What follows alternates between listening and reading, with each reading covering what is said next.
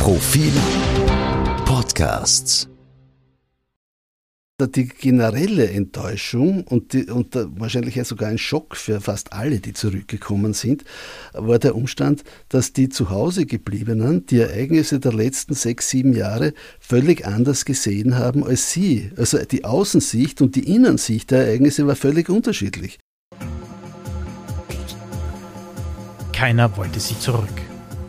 Im letzten Teil seiner Migrantentriologie Rückkehr in die fremde Heimat hat der frühere Chefredakteur des Profil, Herbert Lackner, den beschämenden Umgang Österreichs mit seinen geflüchteten jüdischen Dichtern und Denkern nachgezeichnet.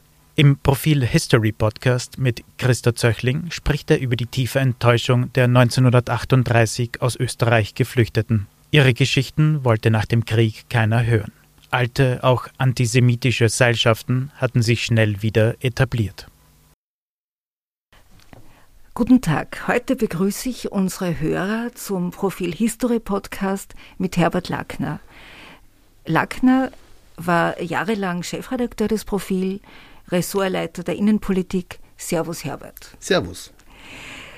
Herbert, Zeitgeschichte war auch in der Zeit, wo du äh, Chefredakteur des Profil warst, immer ein, ein Schwerpunkt, äh, den du, dem du sehr gern nachgegangen bist.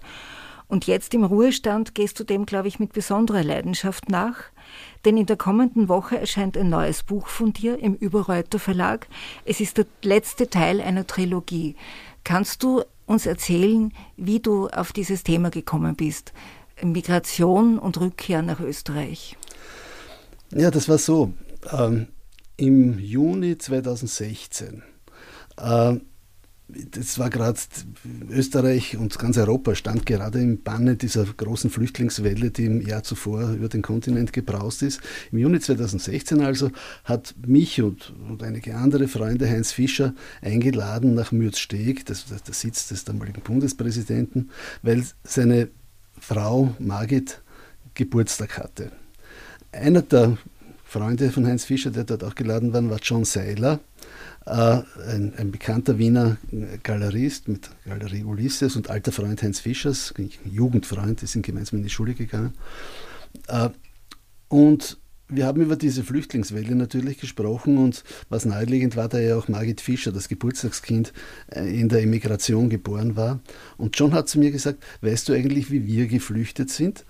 Und ich habe gesagt, na, das weiß ich eigentlich nicht. Ich wusste, dass sein Vater, äh, Karl-Hans Seiler, äh, stellvertretender Chefredakteur der Arbeiterzeitung war und nachher in der Illegalität eine Zeit lang sogar Vorsitzender der illegalen Sozialdemokraten. Aber wie die geflüchtet sind, weiß ich nicht. Und der John hat gesagt, äh, wir sind mit dem letzten Schiff, das Europa verlassen hat, aus Lissabon nach New York äh, gefahren. Äh, ich war damals erst drei Jahre alt, und, aber meine Eltern haben mir dann nacherzählt, da seien viele, viele prominente europäische Künstler an Bord gewesen. Und ich habe mir gedacht, na, das klingt aber sehr interessant und bin dem nachgegangen und habe festgestellt, dass da wirklich viele Prominente an Bord waren. Also da war da äh, Alma Mahler-Werfel und Franz Werfel, äh, Döblin war, war an Bord, Alfred Bolger war an Bord, äh, äh, Heinrich Mann war an Bord mit seiner Frau Golo Mann, also der Sohn von, von Thomas Mann, äh, und viele, viele andere. Ähm, auch viele prominente österreichische Sozialdemokraten, die flüchten mussten. Und ich habe damals eine Geschichte für Profil geschrieben, es war doch eine relativ ausführliche Geschichte, aber ich hatte das Gefühl, dass da noch viel mehr zu erzählen ist, dass da noch vieles schlummert. Äh, und bin dem nachgegangen und daraus ist dann das erste Buch dieser Trilogie geworden, Die Flucht der Dichter und Denker.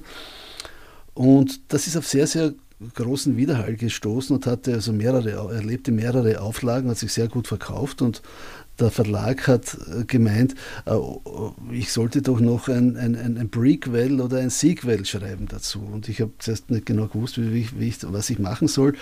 Und äh, habe dann tatsächlich ein Prequel geschrieben, habe also in einem zweiten Buch, sie ist als die Nacht sich senkte und erschien äh, 2019, ähm, habe dann in diesem zweiten Buch beschrieben, wie diese bekannten österreichischen und europäischen Künstler den Aufstieg des Faschismus und des Nationalsozialismus erlebt haben. Also diese äh, Köhlmeier sprach von diesen kleinen Schritten, die zum großen Bösen führten, wo jeder zu klein war, als dass man ihn wahrnahm und äh, dann im großen Bösen endete.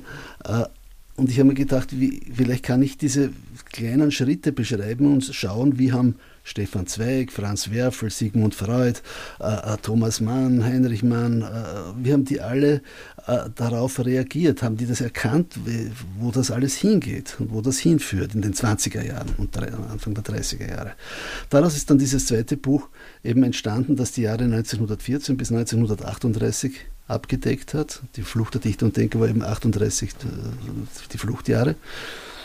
Und letztlich stellte sich, auch das war ein ganz guter Erfolg, dieses Buch, und letztlich stellte sich dann aber die Frage, und wie, wer ist denn von denen zurückgekommen und, und was haben die erlebt, wie sie zurückgekommen sind? In welches Land sind sie zurückgekommen? Was hat sie da erwartet? Wie sind sie aufgenommen worden? Äh, das ist jetzt nun das aktuelle Buch, darum geht es in diesem Buch manche Leute, die in, in, im ersten Buch vorkommen, kommen auch in diesem wieder vor. Also die, die, die ziehen sich durch die, diese Trilogie durch, so wie zum Beispiel Karl Farkas, Alma Mahler-Werfel äh, äh, äh, und so weiter, Bruno Kreisky. Äh, die also die sind sozusagen der rote Faden durch die ganze Trilogie. Äh, viele sind natürlich äh, in der Emigration gestorben oder nicht mehr zurückgekommen und äh, die, die, die, die, kann man halt nur erwähnen, aber jedenfalls so ist das, das ist das zustande gekommen, diese Trilogie gewesen. Bevor die Menschen überlegt haben, zurückzukommen, waren sie dort. Jetzt, in welcher Situation waren denn die österreichischen Künstler äh, die äh, in Hollywood, also in Los Angeles oder in New York gelebt haben. Wie haben sie gelebt? Wovon haben sie gelebt? Weil ich denke mir, nur die, die Tantiemen hatten, also Schriftsteller, deren Bücher übersetzt worden sind, die konnten ganz gut leben oder auch vielleicht Sänger, Musiker. Aber die anderen, wie war denn das Verhältnis der armen und der reichen Migranten in den USA? Hatten Sie ein soziales Leben miteinander? Hat einer dem anderen geholfen? Also in Los Angeles ist ja eine ganze Corona prominenter Schriftsteller und Künstler gesessen. Da, da waren da, da, der Thomas Mann und seine Frau, es war sein Bruder Heinrich Mann mit seiner Frau, Alma Mahler-Werfel, Franz Werfel, äh, es waren dort natürlich die ganzen Schauspieler wie Charlie Chaplin und so weiter. Gut, das war kein Flüchtling, aber auch kein Amerikaner, sondern ein Engländer. Bertolt Brecht war dort, Friedrich Thorberg äh, war dort, äh, die Komponisten Korngold, Stravinsky, Benjamin Britten, die waren auch alle in Los Angeles und da gab gab es ein reges gesellschaftliches Leben, an dem nicht alle dieser Erwähnten hier teilnahmen, aber es gab ein rege, reges Leben und Alma Mahler Werfel hat so wie in Wien auch dort ihren Salon gehalten. Werfel war ein sehr erfolgreicher Schriftsteller auch in den USA. Er hat ein, einen Bestseller dort geschrieben, das Lied der Bernadette, der auch verfilmt worden ist, oder es hat sogar einen Oscar dafür gegeben. Und die die haben sich das leisten können, da Hof zu halten, auch in, so wie in Wien, auch in, in Hollywood Hof zu halten, wo alle Prominenten dort waren. Aber das war natürlich nur eine, ein kleiner Teil der, der, der Leute, hat so ein gutes Auskommen gehabt. Äh, der amerikanische Präsident Franklin D. Roosevelt hat war, war nicht sehr großzügig bei der Aufnahme von Flüchtlingen und hatte offenbar ein bisschen ein schlechtes Gewissen und hat daher den Hollywood-Studios äh, 20 Arbeitsplätze abgerungen und gesagt, da sind so viele europäische Schriftsteller, gibt es denen doch ein Büro und vielleicht schreiben die ein kurzes Drehbuch oder, oder haben Ideen für euch, für, für, für die Filme, die ihr da macht. Also haben da Leute, die in, in Europa große äh, Stars waren, wie, wie Alfred Döblin und, und Heinrich Mann und Friedrich Thorberg und Alfred Bolger, haben die da also jeder so ein kleines Kammerl in den Hollywood-Studios bezogen und haben begonnen zu schreiben und haben halt gehofft, dass sie da ein großes Drehbuch daraus wird. Ja, aber es wurde nichts. Hm. Die, die, die, die, amerikanischen Filmbosse waren nicht an diesem europäischen Denken interessiert. Mhm. Das, hat, das, das hat sie absolut nicht interessiert. Mir fällt jetzt ein. Und die haben, die haben, und sie haben bekommen, sie haben bezahlt bekommen, aber das waren ungefähr, also nach eben das, umge, das umgerechnet nach heutiger Kaufkraft, knapp 2000 Euro. Also das, da konnte man auch nicht groß leben. Ja. Mir fällt jetzt ein, Herbert, es gibt da ein Lied vom Hermann Leopoldi, über den du ja auch schreibst. Der hat ein Lied ge getextet, das heißt, ich war einmal ein großer Bernhardiner. Das ist eigentlich ein sehr herzzerreißendes Lied, weil es beschreibt die Situation von jüdischen Flüchtlingen in New York äh, oder Los Angeles, wo immer, äh, Österreicher, die einen großen Namen hatten in ihrer Heimat, das heißt bei uns, und dann dort einfach niemand waren und kein Geld hatten und dann auch oft irgendwie so getan haben, als ob es ihnen eh super ginge, aber aber ähm, in Wirklichkeit haben sie echt gelitten drunter, Na, auch unter der fehlenden Sprache ein, natürlich. Ein, ein, ein, gutes Beispiel dafür ist die Familie Mann, Thomas und Heinrich Mann. Thomas Mann, der Literaturnobelpreisträger von 1929, ist ein, reicher Mann gewesen, der hat also große Erfolge schon in, in, in, Europa gehabt, der Zauberberg, das hat sich alles wunderbar verkauft, ist übersetzt worden und äh, hat auch die Tantiemen aus dem Ausland bekommen. Und sein Bruder Heinrich Mann, auch der war ein großer bekannter Autor und Schriftsteller in der, in der Weimarer Republik. Der Untertan zum Beispiel war ein, ein großartiges Buch, das großen Erfolg gehabt hat, äh, aber es ist nicht übersetzt worden. Und auch sein, sein Roman Professor Unrat, der, das ist dann verfilmt worden mit Marlene Dietrich als der blaue Engel, äh, äh, war ein großer Erfolg, aber auch nicht übersetzt und, und, und, und er, hatte, er saß eben dort ohne Geld und der musste sogar zeitweise seine Möbel ins, ins Versatzhaus tragen, weil er sich nicht leisten konnte, und der dort Bruder zu leben. hat nicht geholfen. Der Bruder war, war, sehr, war offenbar sehr knausrig, mhm. weil Bertolt Brecht, der, der Nachbar von den beiden war, hat gesagt, es ist eine, eine Schande anzuschauen, wie der Thomas Mann da in einem Riesenhaus lebt mit einem tollen Auto und sein Bruder hat nichts und kann mhm. sich nicht einmal die Medikamente leisten, die er braucht in der, im, im, mhm. der war schon über 70. Ne? Als die Nachricht kam von der Befreiung und von der Kapitulation der deutschen Wehrmacht, äh, waren da, wie, weißt du, wie, wie, hatten, wie, wie waren die Überlegungen, zurückzukehren? War das klar für alle, dass man zurückgeht oder war das im Gegenteil klar, dass man nicht zurückgeht? Weil immerhin hat einem dieses Land und seine Landsleute haben, haben sie ja nicht wirklich gut behandelt und die wären ja umgekommen, wenn sie geblieben wären. Das heißt, wie ist denn das abgelaufen? Also von den von mir erwähnten Künstlern, Denkern, Schriftstellern, äh, da hatten schon die meisten überlegt, zurückzugehen. Schon aus rein sprachlichen Gründen. Nicht? Also mhm. sie wussten äh, natürlich, ihr Markt, äh, der deutschsprachige Markt äh, ist eben auf einem anderen Kontinent und nicht da herüben. Und, und also, da waren fast alle daran gedacht, zurückzugehen. Wenn man jetzt die Gesamtheit der ungefähr 140, 150.000 österreichischen Flüchtlinge nimmt, die also aus, aus, aus Europa, aus, aus Österreich weggegangen sind. Ähm, von denen ist nur, ich würde sagen, jeder siebte ungefähr dann wieder zurückgekommen. Vor allem die jüdischen Flüchtlinge, die äh, äh, haben sich irgendwo dann wieder ein, ein, einen Lebens, äh, ein, ein Leben ge, gesucht und sind nicht zurückgekommen, weil sie einfach nicht in das Land zurück wollten, wo alle ihre Angehörigen umgebracht worden mhm. sind. Es ist sehr oft so gewesen, dass, dass, dass, äh, eine, dass zwei jüngere Leute, so wie heute auch, ne, zwei jüngere Leute sind halt geflüchtet und die Eltern sind zurückgeblieben, weil die gesagt haben, also ich, ich tue mir das nicht mehr an, es wird schon nicht so schlimm werden und, und, und wir werden da schon und wir sind so alt, uns tut doch keiner mehr was. Ne? Was haben Sie denn gewusst in der Zeit, als Sie in den USA waren, vom, also von der Judenvernichtung, von den Konzentrationslagern, von Ihren Verwandten? Ja, man hat gehört, dass es da Grausamkeiten geben soll, aber von Ihren Verwandten mhm. hatten Sie natürlich keinerlei, keinerlei Informationen. Die haben alle das erst nachher erfahren. Also Alfred Bolger hat nachher erst nach seiner Rückkehr erfahren, dass seine Schwester umgebracht worden ist. Äh, Karl Farkas hat, hat erst nach seiner Rückkehr erfahren, dass seine ganze Familie, bis auf glaube ich eine Cousine, Cousine, die es nach London geschafft hat, äh, umgebracht worden ist. Es, die, die meisten haben erst äh, dann zu Hause äh, wieder in, in, Europa davon über das Schicksal ihrer Verwandten erfahren und da, da, dazwischen nichts. Karl Farkas war, glaube ich, so schreibst du, der Erste, der zurückging aus Sehnsucht nach seiner Frau und seinem Kind. Ja, Wie war das bei den anderen? Wann ja, sind die zurückgegangen? Karl Farkas war der Erste, der ist 1946 schon zurückgegangen und, und weil das eben eine ganz spezielle Situation war. Farkas ist mit seiner Frau und mit seinem Sohn Robert, der war damals neun Jahre, glaube ich, 1938 äh, gerade noch weggekommen. Sein, sein, sein Freund und Partner äh, Fritz Grünwald ist nicht mehr, ist, ist nicht mehr äh, Fritz Grünbaum ist nicht mehr zurückgekommen, ist hat es nicht mehr geschafft und ist umgebracht worden. Farkas ist mit seiner Familie nach Paris, so wie die meisten, und hat und dann, als die als die Wehrmacht sich anschickte, eben Westeuropa auch zu überfallen, äh, äh hatten, haben die Farkas versucht, äh, amerikanische Visa zu bekommen. Das war aber aussichtslos, weil ihr Sohn äh, Robert als Kleinkind eine, eine Gehirnhautentzündung hatte und behindert war. Und die Amerikaner haben an Kranke und Behinderte keine Visa vergeben. Jetzt musste seine Frau und mit dem Sohn, also seine Frau war keine Jüdin, und die musste also zurück nach Österreich und ist dann, hat den Krieg dann in einem kleinen mährischen Dorf, wo ihre Eltern lebten, äh, überdauert.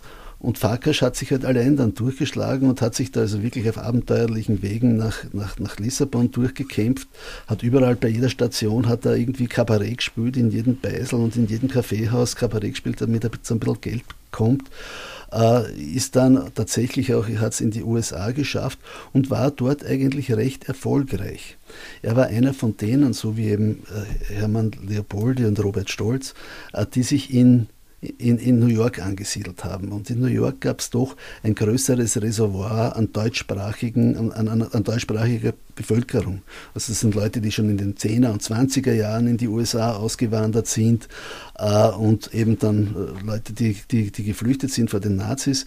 Und die haben sich da alle in einem Stadtteil da rund um die 86. Straße äh, gesammelt. Und dort gab es auch viele Lokale und, und, kleine Theater und Bühnen, äh, wo die auftreten konnten. Und haben, die haben dann teilweise ihre, äh, äh, ihre Lieder halt auf, auf, auf, Englisch, die sind anglisiert worden. Nicht? So mhm. im, im, Robert Stolz, das berühmte Lied Im Prater blühen wieder die Bäume, haben dann, hat dann geheißen The Woods of Vienna are calling. Mhm. Also das war was ähnliches halt wie im Prater blühen wieder die Bäume. Ne? Und äh, Little Café Down the Street von Hermann Leopoldi, äh, das war früher das kleine Café in Hernals. Äh, also das, und das ist gegangen. Oder auch der Trinker. Der ja, ja, ja, Also das, das, in, in New York sind die, sind die über die Runden gekommen. Äh, äh, einigermaßen waren natürlich auch nicht alle. Die, die drei, die ich jetzt erwähnt habe, das waren vorher schon große Stars, auch in Europa. Ähm, äh, und die, also in Österreich jedenfalls und in Robert Stolz auch in Deutschland und in anderen Ländern. Ähm, und die, die sind da einigermaßen durchgekommen und sind aber alle drei dann wieder nach, nach, nach, nach Österreich mhm. zurückgekommen. Man weiß ja, dass, es, äh, dass der Antisemitismus nicht über Nacht äh, abgedreht wurde. Im Gegenteil. Äh, was waren denn, du hast ein paar, du hast ein paar wirklich erschütternde Dokumente die, von denen du berichtest, Erlebnisse, von denen du erzählst.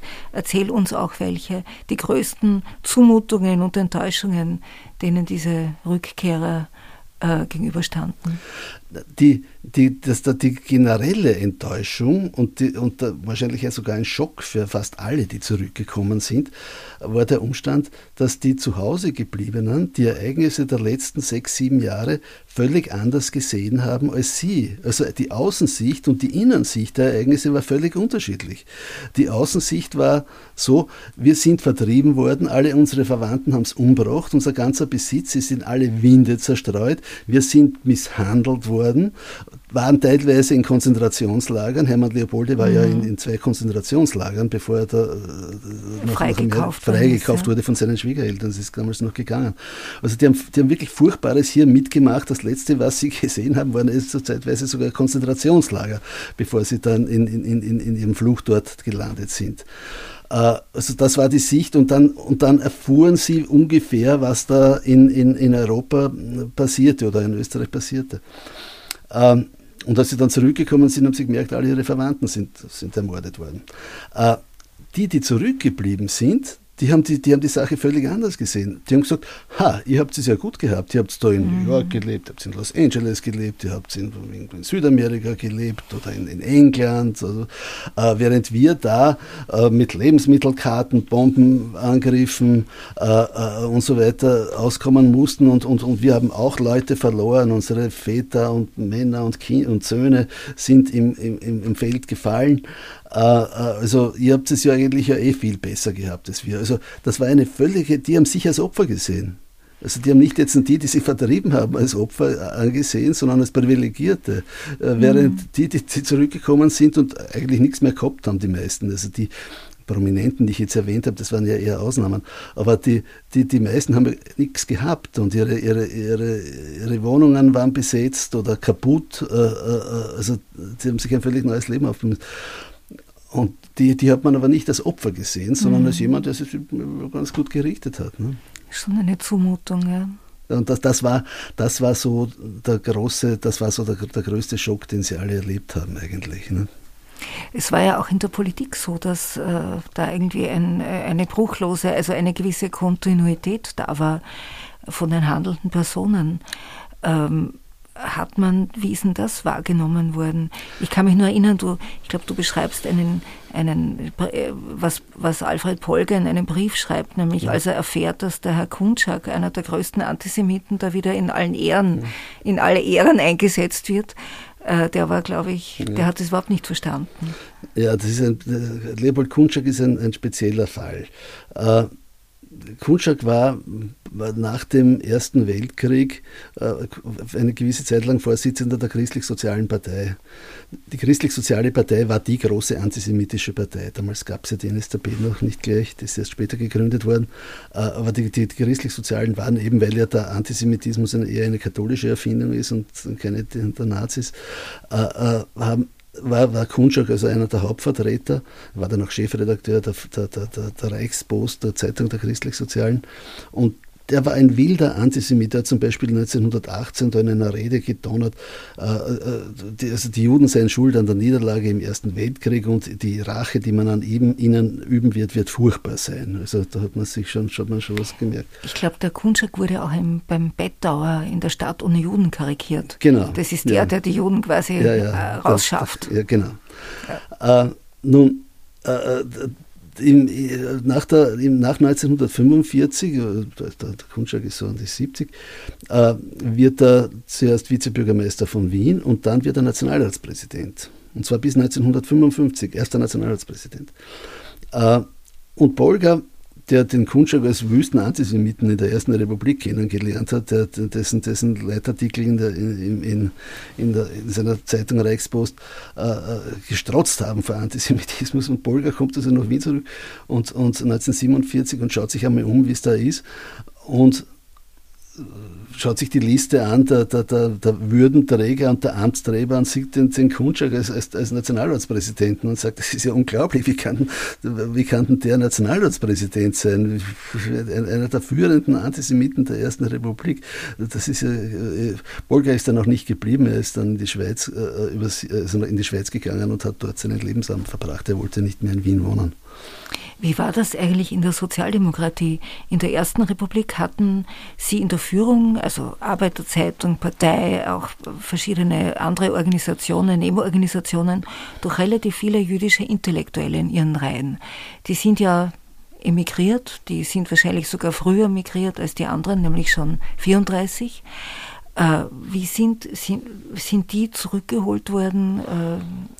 Also die, die Sozialdemokratische Partei der Ersten Republik war, hatte die, die Eliten der, der, der, sozialdemokratischen Parteien waren gebildete, hochgebildete Intellektuelle oder Fach, Fachleute und Experten, äh, während die Mitgliederschaft und die Aktivistenschaft war, war zutiefst proletarisch. Äh, das hat äh, nicht schlecht funktioniert, muss man sagen. Im Roten Wien zum Beispiel. Da waren, also das war eine, eine wirklich intellektuelle Führungsschicht äh, und es war ein, eine, eine proletarische Basis, hat einige, war, wie man sieht, ja ganz erfolgreich. Ähm, da war zum Beispiel der Julius Dandler, war Gesundheitsstadtrat, das war ein, ein, Universitätsprofessor für Anatomie. Hugo Breitner war ein Finanzfachmann, der war der Finanzstadtrat, der also die, die, ganzen Steuermittel aufgetrieben hat, damit diese Wohnbauten errichtet werden können und so weiter. Äh, die Chefredakteure der Arbeiterzeitung, die du erwähnt, erwähnt hast, Friedrich Austerlitz und, und Oskar Pollack, waren beide Juden. Äh, Austerlitz ist schon gestorben 1931 und, und, und, und Pollack ist dann eben 1934 äh, geflüchtet nach, nach dem Verbot der Sozialdemokratischen Partei. Äh, also die die, die, die jüdischen Eliten der, der, der, Sozialdemokraten sind entweder geflüchtet oder äh, umgebracht worden. Der, der, Stadtrat Robert Danneberg ist ja umgebracht worden, zum Beispiel im, im, in einem Konzentrationslager. Otto Bauer ist gestorben in der Emigration, Julius Dandler ist gestorben in der Integration, der Emigration.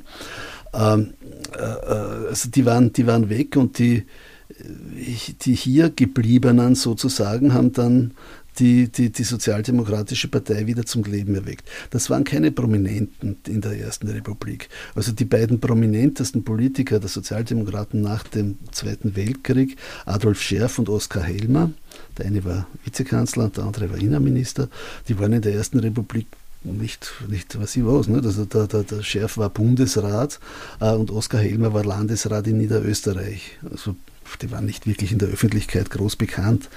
Äh, deren Linie war äh, ungefähr so. Äh, in der Ersten Republik äh, hat, hat uns die, haben uns die Christlich-Sozialen ständig vorgeworfen, dass wir eine Judenpartei sind. Äh, darum haben wir ja auch einen nicht-jüdischen Vorsitzenden gewählt, obwohl der gar nicht so der wichtigste Mann war, nämlich Karl Seitz, Bürgermeister von Wien. Aber sie brauchten einen nicht-jüdischen Vorsitzenden, waren schon die ganzen Elitenjuden sind. Äh, äh, das soll uns jetzt nicht noch einmal passieren. Wir wollen nicht wieder als Judenpartei dastehen. Das war die eine Überlegung. Die zweite Überlegung war, äh, die, die, alle jene, die in der Ersten Republik wichtige Funktionen haben, tragen irgendwie den Stempel des Verlierers weil das war ja eine, die, die, die, Sozialdemokraten haben ja natürlich 1934 eine Niederlage erlitten, sie wurden zerschlagen äh, äh, und verboten und, und, und, und, und, und alle Parteistrukturen haben sich auf, wurden aufgelöst. Äh, die neue, der Neubeginn soll nicht mit Verlierern, von Verlierern gemacht werden, sondern von einer ganz neuen Generation. Aber Entschuldige Herbert, glaubst du nicht, dass es ein bisschen eine, Vorge eine Rationalisierung äh, der Personen war, von denen du jetzt gesprochen hast, weil es ist bekannt, sowohl vom Adolf Scherf als auch vom Oskar Helmer, dass die schon auch im persönlichen Juden nicht mochten, sagen wir es mal so. Bei Scherf weniger, aber bei Helmer äh, ist schon so. Nicht?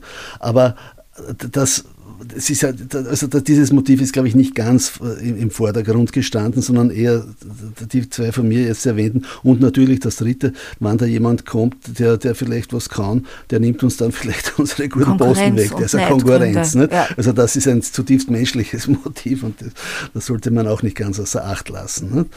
Äh, dazu kommt natürlich, dass alle, die geflohen sind, äh, jetzt auch schon wieder sieben, acht Jahre älter waren. Nicht? Also äh, äh Hugo Breitner ist, ist als, als, als 70-Jähriger in, in, in, Kalifornien gesessen, wäre gern zurückgekommen und hätte etwas gemacht, aber dann haben sie gesagt, ach, was machen wir denn mit, mit dem 70-jährigen Breitner da noch? Nicht? Also den brauchen wir da jetzt nicht. Nicht? Aber Kreisky war jung und der kam auch genau, so spät zurück. Ja. Na, beim, bei, bei Kreisky war es so. Aus der schwedischen Emigration. Der Kreis, Kreisky war ja war ja in der, hat ja in der Ersten Republik überhaupt keine wichtige Funktion gehabt. Er war, seine höchste Funktion war kooptiertes Mitglied des Vorstands der SJ. Ja, also nicht, nicht einmal stimmberechtigt. Äh, äh, aber er war so ein glühender Verehrer des Otto Bauer, dass er zu einer Geheimkonferenz 1936 nach Brünn fahren durfte. Die ist verraten worden und als die Teilnehmer dieser, dieser Geheimkonferenz nach Wien zurückgekommen sind, sind sie alle verhaftet worden, darunter auch der Kreisky. Nun ist es zum Prozess gekommen und der Kreisky hat bei diesem Prozess eine so flammende Verteidigung, mutige Verteidigungsrede gehalten, 1936, da war er 25 Jahre alt, mhm. eine so mutige Verteidigungsrede gehalten, dass er sogar in, in englischen und amerikanischen Zeitungen Aufmerksamkeit gefunden hat. Äh, dadurch war er plötzlich jemand äh, mit seinen 25 Jahren und ist ist also ein Jahr im Gefängnis oder mehr als ein Jahr im Gefängnis gesessen. Der Austrofaschisten ist entlassen worden und dann kamen die Nazis und er ist wieder im Gefängnis gesessen äh, äh und ist dann äh, nach seiner Entlassung, die, die, die durchaus glücklich erfolgt ist, äh, in, nach Schweden emigriert und hat dort eben wie in, vielen anderen Ländern auch eine, äh, ist eine Immigrantenorganisation aufgebaut worden, in der er aktiv war. Und hat dann gleich nach Kriegsende natürlich Kontakt aufgenommen mit, der, mit den Sozialdemokraten in Wien die haben ihn aber hingehalten. Er hat gesagt, ich, ich möchte gerne nach Wien zurückkommen und schauen, was los ist und so weiter. Ist dann auch tatsächlich 1946 einmal nach Wien gekommen, ist auch empfangen worden, aber niemand hat Anstalten gemacht, ihn auch wirklich zurückzuholen. Man da hat, waren vielleicht schon Konkurrenzgründe, man, man, oder? Ja, gut. Äh, wie alt war Kreisky 1946? War er 35, 36. Durchaus also in einem Alter, wo man Karriere machen kann. Äh, aber man hat ihm gesagt, du kannst uns jetzt in Schweden viel bessere mhm. Dienste leisten, wenn du dort an der Botschaft bist, als wenn du da hier in Wien sitzt. Äh, nach ein, zwei Jahren hat man dann gesagt, na geh doch an die Botschaft nach London und wollte ihn dort als Botschaftssekretär nach London setzen. Aber das wollte der Kreisky nicht, er wollte nach Wien zurück und hier Politik machen und nicht irgendwo in, in irgendeiner Botschaft irgendwo äh, sitzen und nichts machen können. Dann ist aber ein, ein privates Ereignis im, im, Leben der Familie Kreisky halt eingetreten, die die Rückkehr ohnehin unmöglich gemacht hat. Bei der Geburt seines des zweiten Kindes äh, ist Vera Kreisky an einer äh, Schwangerschaftsinfektion äh, Infektion ja. und Psychose äh, erkrankt äh, und ist also schwer ganz schwer, schwer erkrankt und konnte ohne, war ohnehin nicht reisefähig. Äh, musste in, man musste in Schweden bleiben, er konnte seine Frau auch nicht allein lassen in diesem Zustand natürlich. Und ist erst dann ähm, 1951 äh, äh, nach Österreich zurückgekommen und hat dann als stellvertretender Kabinettschef bei Bundespräsident Körner seine erste Funktion bekommen. Da war er immerhin schon, 1951 war er immerhin schon 40. Ne? Mhm. Kommen wir nochmal zurück zu den Künstlern, also zu den Schriftstellern, den Musikern. Wie ging, Schauspielern, wie ging es denen? Haben die Arrangements bekommen? Also konnten die arbeiten, als sie zurückgekommen sind? Hatten die vielleicht sogar einen Vorteil gegenüber denen, die sich da angepasst hatten und die doch von den Besatzungsmächten äh, jetzt nicht so äh, wohlwollend angeschaut worden sind anfangs? Naja, wenn wir bei denen bleiben, die überlebt haben. Wir müssen immer sagen, es sind ja viele, viele äh, gestorben. Franz Werfel ist 1945 mhm. gestorben. Max Reinhardt ist schon 1942 oder 1943 gestorben. Äh, es sind ja also viele, viele der geflüchteten äh, äh Künstler sind, waren, waren tot. Ja? Felix Salten ist der, im Schweizer mhm. Exil gestorben. Äh, Alexander Roda Roda ist in den USA gestorben. Äh, also viele sind, äh, Stefan Zweig natürlich in, in, in Brasilien 1942 Selbstmord begangen, also viele sind nicht mehr zurückgekommen. Von denen, die zurückgekommen sind, hat man irgendwie erwartet, dass sie dort wieder weitermachen, wo sie aufgehört haben. Ne? Also die, die, bereits erwähnten Hermann Leopoldi und Karl Farkas, nehmen wir die.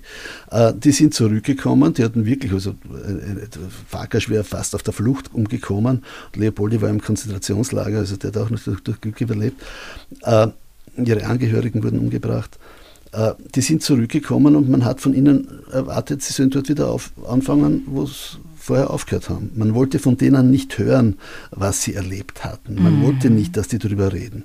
Ich glaube, kaum jemand der, der, der, österreichischen Fernsehzuschauer, die, die da Monat für Monat diese, diese Farkas-Sendung gesehen mhm. haben, haben gewusst, dass der, dass der ein Flüchtling war ja, und dass mhm. der den, die, die, Kriegsjahre in den USA verbracht hat. Ja. Beim Hermann Leopoldi war es ähnlich. Ja. Die haben nicht drüber, nicht drüber gesprochen. Mhm. Man wollte das nicht. Man hat das nicht erwartet von denen, dass die darüber reden. Ne? Und Sie haben es auch nicht gemacht von und Sie haben es auch nicht gemacht, weil man das von Ihnen nicht, äh, das Publikum wollte das nicht hören und Sie wollten sich mit dem Publikum nicht verscherzen. Nicht? Äh, von dem, vom, vom Hermann Leopold, ich habe wirklich alles durchgeforstet. Ich habe da nur einmal ein Interview in der Zeitung des KZ-Verbands gefunden, mhm. wo er darüber geredet hat. Mhm. Ja, aber das ist doch ein eher abgelegenes ja. Medium. Nicht? Also, ja. dass, dass da jetzt irgendeine Zeitung die interviewt hätte und, und gesagt hat, erzählt uns einmal, wie ist denn euch da gegangen 1938 und folgen, in den folgenden Jahren. Das heißt, die zurückgekehrten äh, Migranten, Künstler, die konnten jetzt an der kulturellen Hegemonie, äh, sie konnten da eigentlich auch sich gar nicht einmischen, weil sie wurden nicht gefragt, ihre Erfahrungen galten als nichts. Wie, wer hat denn da dies, äh, die kulturelle Hegemonie gehabt in den ersten Nachkriegs, im ersten Nachkriegsjahrzehnt? Die, die kulturelle Hegemonie hatten dieselben, die im Austrofaschismus die kulturelle Hegemonie hatten. Es sind ja fast alle Würdenträger, alle Funktionsträger des Austrofaschismus, die noch am Leben waren, ne, es sind ja auch viele gestorben, ja. Äh, äh, äh, die, die am Leben waren, sind wieder in politische Funktionen gekommen. Ja, also der, der, frühere Handelsminister Julius Raab ist später ist, ist, ist, ist Wirtschaftskammerpräsident und dann Bundeskanzler geworden. Also praktisch alle Minister des Kabinetts Schuschnigg mhm. hatten wieder hohe Funktionen, nur Schuschnigg selbst nicht, ja. nicht. Also das ging nun doch ja. nicht, nicht. Aber sonst hatten praktisch alle die, die, die, die, die, die, die Funktionsträger dann auch nachher hohe Funktionen. Äh, die, das Gleiche war auf der Ebene der, der, der, der Universitäten und der, der, der, der Wissenschaft. Nicht? Äh, und es ist ja bezeichnend, dass die ab 1950 wieder vergebenen Staatspreise für Literatur durchwegs an, an Leute vergeben wurden, die in der ersten Republik, also nicht der erste, in dem Ständestaat, ja, im autoritären Ständestaat, auch die großen gefeierten und ausgezeichneten Autoren waren, ja, wie Karl Heinrich Wagerl, äh, Franz Karl Ginskey zum Beispiel, eine besonders fragwürdige Figur äh, äh, äh, und so weiter. Die haben die waren dann auch jene, die äh, äh, äh nach 1945 bzw. 50 dann äh, äh, auch wieder die großen Auszeichnungen für die Literatur bekommen haben. Dazu muss man aber wissen, dieser Ginskey zum Beispiel, ja, äh, wir alle kennen ein, haben ein Buch von ihm gelesen, nämlich Hachi Beracis Luftballon. Ja, das, das, war ja das Kinder, ein Kinderbuch. Übrigens ein sehr rassistisches. Ja, das, wollte das, ich gerade sagen. Das, passt in die nazi bei der, bei der Wiederauflage in der Zweiten Republik ein bisschen gesäubert werden musste, bevor man das überhaupt dem Publikum zu den Kindern zumuten konnte. Ähm, der, der hat, der Ginske hat äh, ab 1933 äh, organisiert, dass österreichische Schriftsteller, darunter auch Wagel zum Beispiel oder Maria Krenk, um die es jetzt wieder geht in, in Krems, äh, dass die aus dem Pen Club austreten, weil der Pen Club gegen die Bücherverbrennungen in Deutschland protestiert hat. Ja? Hm. Die haben sich dann in Österreich in einem Bund deutscher Schriftsteller in Österreich gesammelt, der vom autoritären Ständestaat hofiert worden ist. Tatsächlich haben die alle die, die Wagels und, und Ginskais und so weiter, und so weiter schon längst Kontakt mit den Nazis gehabt.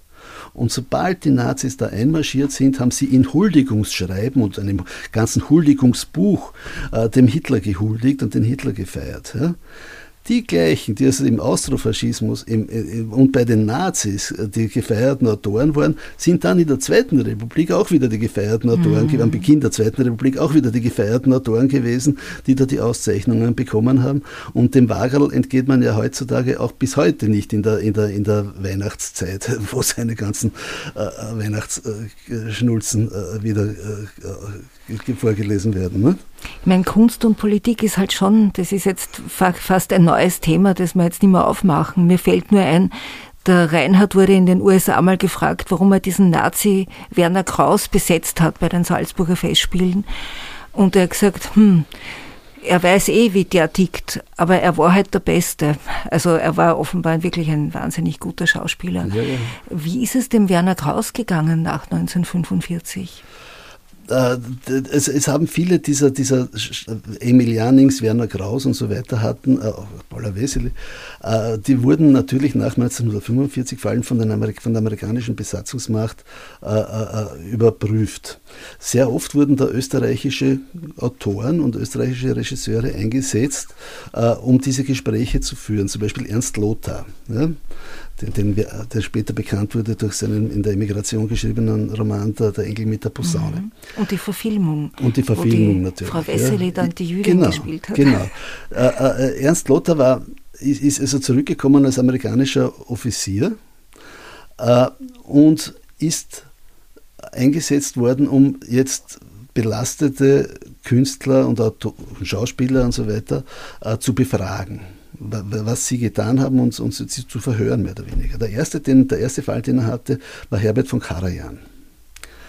Karajan war schon ab 1933 illegales NSDAP-Mitglied und ein Antisemit, also er hat gar keinen Hehl daraus gemacht. Ähm, und Karajan ist, hat, in seiner, hat eine schöne Karriere gemacht in der Nazizeit. Äh, und Karajan hat in seinem Gespräch mit, mit dem Ernst Lothar das auch gar nicht irgendwie beschönigen wollen. Der hat das alles zugegeben. Äh, und, äh, und Lothar hat dann also in seinem Gutachten geschrieben, der ist so ein so ein, ein, ein, ein verbissener Musiker, der nichts anderes kennt als die Musik und der würde alles tun, um Musik spielen zu können. Er streitet auch gar nichts ab, er beschönigt auch gar mhm. nichts, er sagt, ich habe das gemacht, weil ich spielen wollte oder weil ich mhm. dirigieren wollte, ja, also musizieren wollte. Äh, er, er hat das nie bestritten. Äh, schwierig war es im Fall Paula Wessely. Äh, er Lothar war mit, äh, mit Paula Wesely befreundet und mit dem Ehepaar Herwiger Wesely befreundet. Und, und jetzt hat er die Aufgabe, die zu beurteilen. Äh, die Aufgabe ist ihm dann mehr oder weniger abgenommen worden, weil äh, die amerikanische, diese Behörde, die, die also den Lothar da beauftragt hat damit, die haben sich dann gemeinsam mal mit diesem Film Heimkehr angeschaut, wo die, oh Gott, wo, wo ja. Wesley und, und, und, Attila Hörweger mitgespielt haben und haben nachher gesagt, so, das reicht äh, und haben der also ein oder zwei Jahre Auftrittsverbot gegeben und als das dann abgelaufen war, hat sie dann ja. gleich mit dem, mit, in, mit dem Engel mit der Posaune äh, unter den, den, im ja. Ernst Lothar äh, Verfilmung äh, mitgespielt. Ah ja, ich erinnere mich jetzt, du schreibst in deinem Buch, das ja aus 100.000 wirklich wichtigen äh, Kleinigkeiten besteht und interessanten Details. Du schreibst, dass in diesem Film auch Peter Alexander eine kleine Nebenrolle hatte, äh, eine Statistenrolle oder jedenfalls eine kleine Rolle. Ja, das ist, und zwar, ich habe mir das dann extra noch angeschaut. Äh, ich habe das nur gelesen und dann habe ich mir den Film angeschaut. Also, da, es ist ein Hauskonzert im, im, im, im Haus der Pauline Metternich, glaube ich.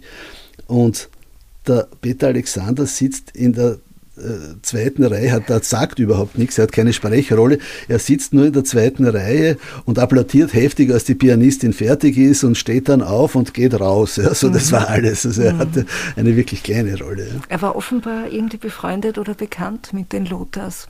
Ja, wahrscheinlich. Ja, ja. ja, wir kommen ans Ende, leider.